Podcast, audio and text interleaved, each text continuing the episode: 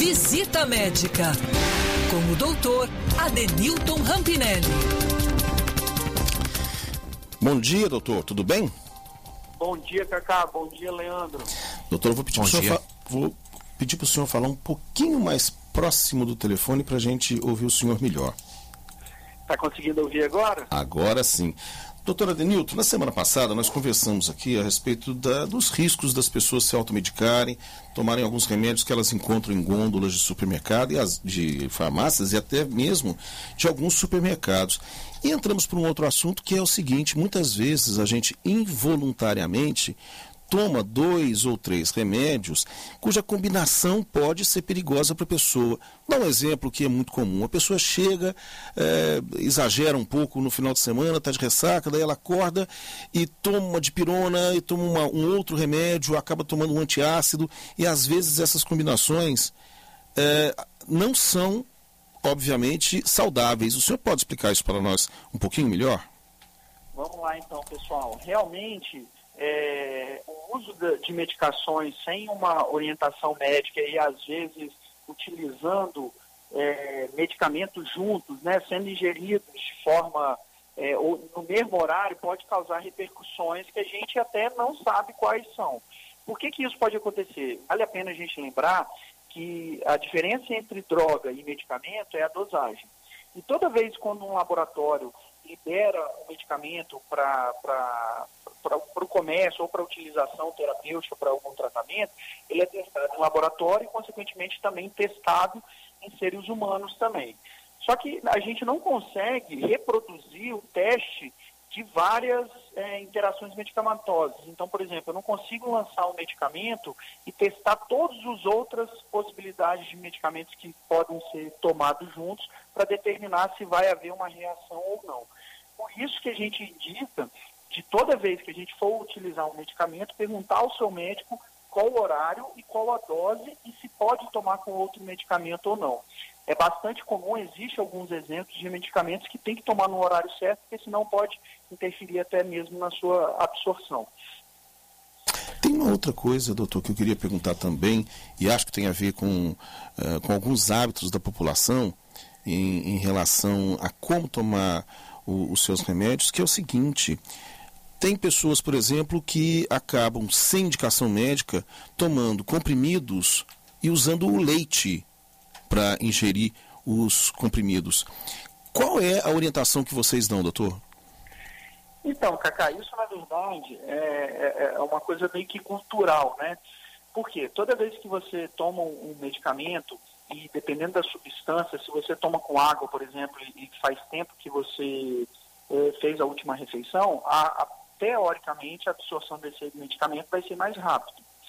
Alguns medicamentos já começam a ser absorvidos na própria boca, então a própria saliva, a, a, as substâncias liberadas pela, pelas glândulas salivares ali já começam a é, digerir esse, esse medicamento. E outros medicamentos podem, de forma, é, para quem tem uma gastrite, uma intolerância gástrica, por exemplo, se você tomar esse medicamento né, tendo muito tempo de jejum e tomando de forma muito rápida, você pode sim atacar, entre aspas, aí, a mucosa gástrica e fazer uma gastrite ou uma irritação dessa mucosa. Por isso que, culturalmente, às vezes as pessoas falam assim, ah, vou tomar com leitezinho, porque o leite é um alimento, é líquido, então tem essa recomendação. Mas, em geral, não causa tanta alteração. A única coisa que vale a pena lembrar, a questão do leite, são os medicamentos que têm algum tipo de mecanismo do cálcio, porque aí sim vale a pena você perguntar ao seu médico se o leite não vai interferir nesse mecanismo desses medicamentos.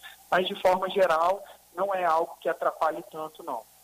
Doutora Denilton, uma outra dúvida é se uma pessoa ela está tomando algum medicamento por tempo específico, por exemplo, um antibiótico, uma medicação mais forte por algum problema que ela esteja passando, mas nesse meio período aí ela teve algum outro sintoma, uma dor de cabeça, e aí vai tomar um analgésico, que é algo comum que muita gente faz, enquanto você já está tomando essa outra medicação mais forte para um outro problema.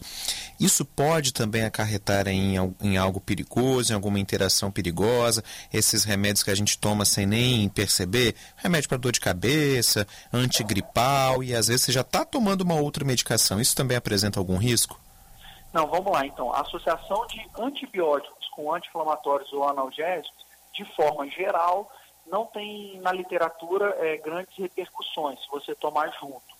Né? Então, por exemplo, você está com uma sinusite, está tomando um antibiótico, um, um, um amoxicilina com clavulanato, e aí toma também um corticóide, um anti-inflamatório.